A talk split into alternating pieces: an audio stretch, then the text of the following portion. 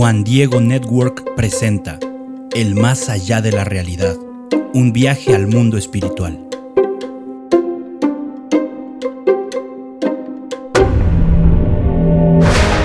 Aunque después va a quedar claro en el Nuevo Testamento que un ser humano puede acabar convirtiéndose en un juguete de los tentadores, puede acabar encadenado.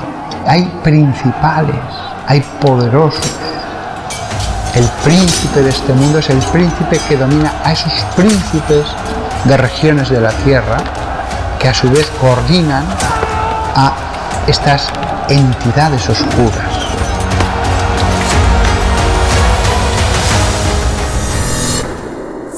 Rubén. Rubén. ¿Mamá? Este... mm, No, no soy tu mamá. ¿Qué era todo eso ahí atrás? ¿Eran ángeles y demonios? No, no, no, no, no, no, no. Ay, perdón, perdón. No se supone que tú vieras todo esto aún. ¿Cómo que todo esto? ¿Y quién eres tú? ¿Cómo que aún? Yo soy Nadia. Digamos que se te está presentando la oportunidad de conocer más a fondo estos temas que te inquietan y yo estoy aquí como tu guía turístico para ayudarte a recorrer el camino que tienes enfrente. Pero no entiendo. ¿Cómo que...? Ah, ah, ah. Primera lección del tour. No se trata de que entiendas, se trata de que conozcas. Ya lo decía mi buen amigo Chesterton. El poeta solo pretende entrar su cabeza en el cielo. El lógico es el que pretende hacer entrar el cielo en su cabeza. Y es su cabeza la que revienta. Así es que, ¿qué prefieres? ¿Ponerle un poco de poesía a esta búsqueda tuya o dejar que te reviente la cabeza? Em, ¿Poesía? Poesía será. Te llevaré a recorrer el camino que se ha trazado durante milenios con las palabras de los sabios más sabios de la historia.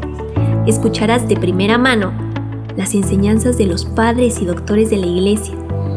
Dialogaremos con papas, santos y teólogos que han dedicado su vida entera a estudiar estos temas, para que la gente como tú pueda conocerlos realmente y acercarse a esta parte de la creación de Dios, el mundo espiritual. Y sí, también hablaremos de esos temas que, como a todos, sé que a ti también te interesan mucho. Los ángeles y los demonios, las almas en pena, la brujería y hechicería, y hasta las posesiones y exorcismos. Iremos recorriendo punto por punto los temas más importantes de estas enseñanzas. Aún hay muchas cosas que pocas personas saben, así es que si estás realmente dispuesto a conocer qué enseña la Iglesia Católica sobre estos temas, es el momento ideal para que comiences este recorrido. ¿Qué dices?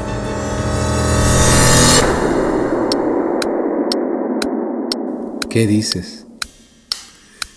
En aquel momento no tenía idea de lo que se me venía a la vida. Nadia era como una mezcla entre Pepe Grillo y la chica de cabellos azules de la película Intensamente. Aquella primera vez que la vi, me hablaba tan rápido y con tanta emoción que apenas podía creer lo que estaba pasando. ¿Qué dices? ¿Qué puede decir uno cuando lo están invitando a algo que parece de otro mundo? Que no tiene lógica por ningún lado, pero que promete ser una experiencia digna de contarse. No podía decir otra cosa. De haber dicho no, hoy mi vida sería bastante diferente y ten por seguro que no estaría platicándote todo esto.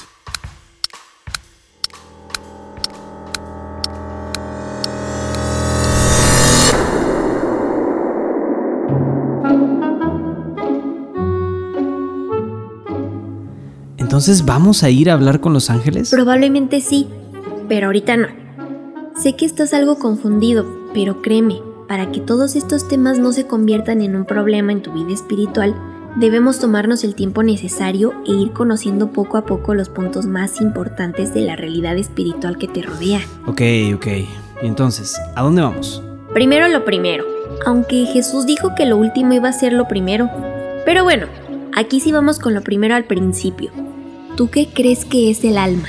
Pues el otro día escuché en un podcast que estamos hechos de cuerpo y alma. Bien, pues te voy a llevar con uno de los expertos en estos temas para que conozcas todo lo que puedas al respecto. Ven, acompáñame. No lo vayas a molestar con mil preguntas. Digamos que prefiere que no lo interrumpan. Ah, ¿de qué me estás hablando? ¿Con quién venimos? A ver si nos abre. Se pasa escribiendo mil cosas todo el día. Y cuando vivía en la tierra, si lo interrumpías, se ponía como un buey, silencioso pero imponente.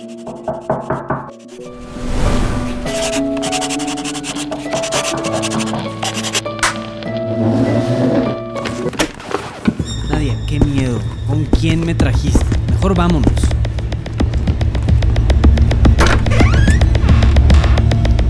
¿Qué quieren? Oye, ¿quién es este? Perdón, doctor Angélico, es uno de sus apodos. Él es Rubén. Ah, sí, tu humano. Mucho gusto, Rubén.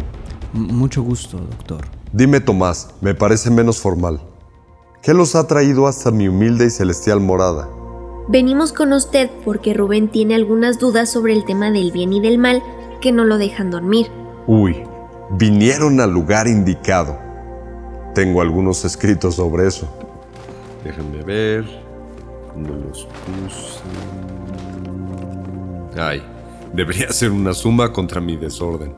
No se preocupe, doctor Angélico.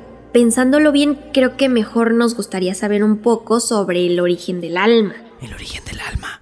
Creí que íbamos a investigar sobre el bien y el mal. Mejor no todavía. Mucha gente por meterse en temas tan complejos al principio se ha confundido mucho y terminan por creer en cualquier cosa. Ah, con que te interesa el tema del bien y del mal.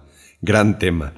Pero hazle caso a la muchacha. Si quieres aprender de verdad, no busques comprender, por lo menos hasta donde nos lo permite nuestro intelecto. Primero debes empezar por conocer tu propia naturaleza. Y para comprender el origen del alma, debemos hablar de dos afirmaciones, una negativa y una positiva. Desde hace tiempo mucha gente propuso la idea de que el alma surge gracias a los padres biológicos de cada persona. Pero eso es imposible. ¿Por qué es imposible? El alma de un niño no puede proceder del cuerpo de sus padres porque es espiritual. La capacidad material de los padres no les permite producir algo inmaterial. Por otro lado, el alma de sus padres es simple, o sea que no tiene la capacidad de dividirse para dar origen a otra alma. Entonces, ¿cómo surge el alma en el cuerpo de una persona? Ahí es donde entra la afirmación positiva. Después de descartar que el alma se origina en los padres, debemos concluir que solo queda la posibilidad de que el alma sea creada por Dios. Es creada de forma inmediata en el momento que el organismo está suficientemente desarrollado para recibirla, es decir, desde el momento de la concepción de la nueva vida.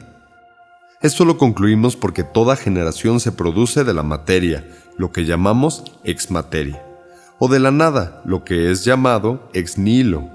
Pero un espíritu no puede proceder de una transformación de la materia.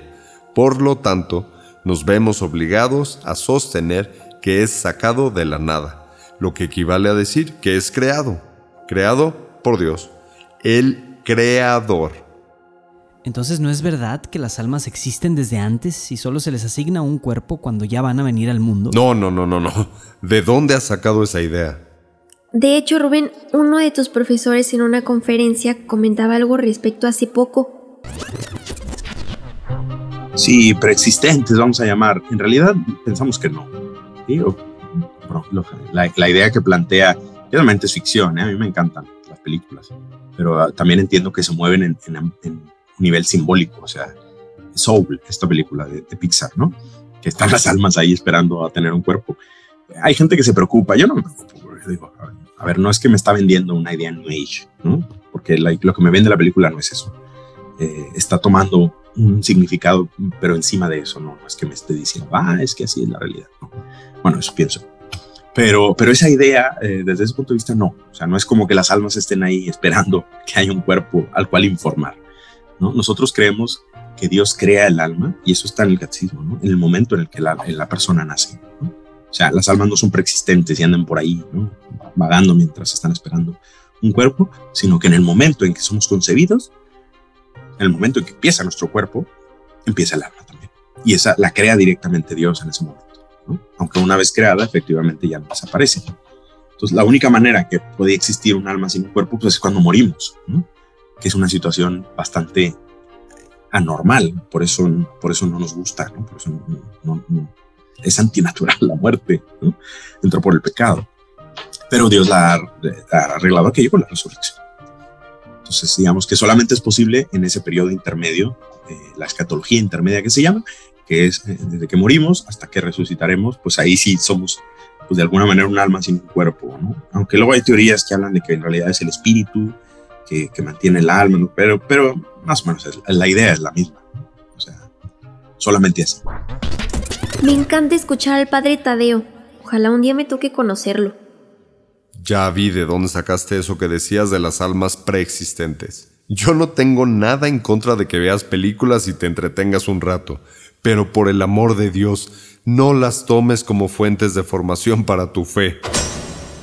Son para entretenerte, no para aprendizaje formal. Son para entretenerte, para entretenerte. Te estoy hablando de algo que pasó hace 30 años. Yo estaba por cumplir 20 íbamos saliendo de la famosa pandemia del COVID-19. Bueno, saliendo es un decir. Todo eso duró más de lo que cualquiera hubiera esperado. Unas semanas antes de conocer a Nadia, yo vivía mis asuntos, escuela, amigos, reuniones de comunidad, todo muy rutinario. Todavía no entiendo qué pasó ese día. Después de esa noche, la obsesión por entender se convirtió en hambre de conocer. Eso que no me dejaba dormir ahora me hacía adentrarme de forma profunda en mis sueños. ¿Y por qué te comparto esto? Sencillo. Hace 30 años me preguntaba por qué Dios había permitido que existiera el mal. Que una criatura creada por Él lo rechazara y se convirtiera en la razón de que tantas otras personas en el mundo también lo rechazaran. No me cabía en la cabeza pensar en que a Dios se le hubiera escapado contemplar eso en sus planes. C.S. Lewis dice en Cartas del Diablo a su sobrino, una vez que consigas hacerle pensar que la religión está muy bien, pero hasta cierto punto, podrás sentirte satisfecho acerca de su alma. Una religión moderada es tan buena para nosotros como la falta absoluta de religión, y más divertida.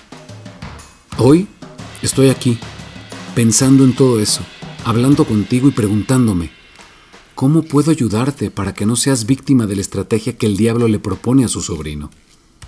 Aquí estamos tú y yo, tres décadas después. Yo, como un loco hablando solo, a punto de narrarte la experiencia más trascendental que he tenido hasta ahora. Y tú, con otro tanto de locura, a punto de decidir si quieres ser como el poeta y tratar de meter tu cabeza un poco en el cielo o no. Si es así, deja que este podcast siga corriendo y junto a nadie acompáñame en el siguiente episodio a recorrer el camino de la realidad espiritual.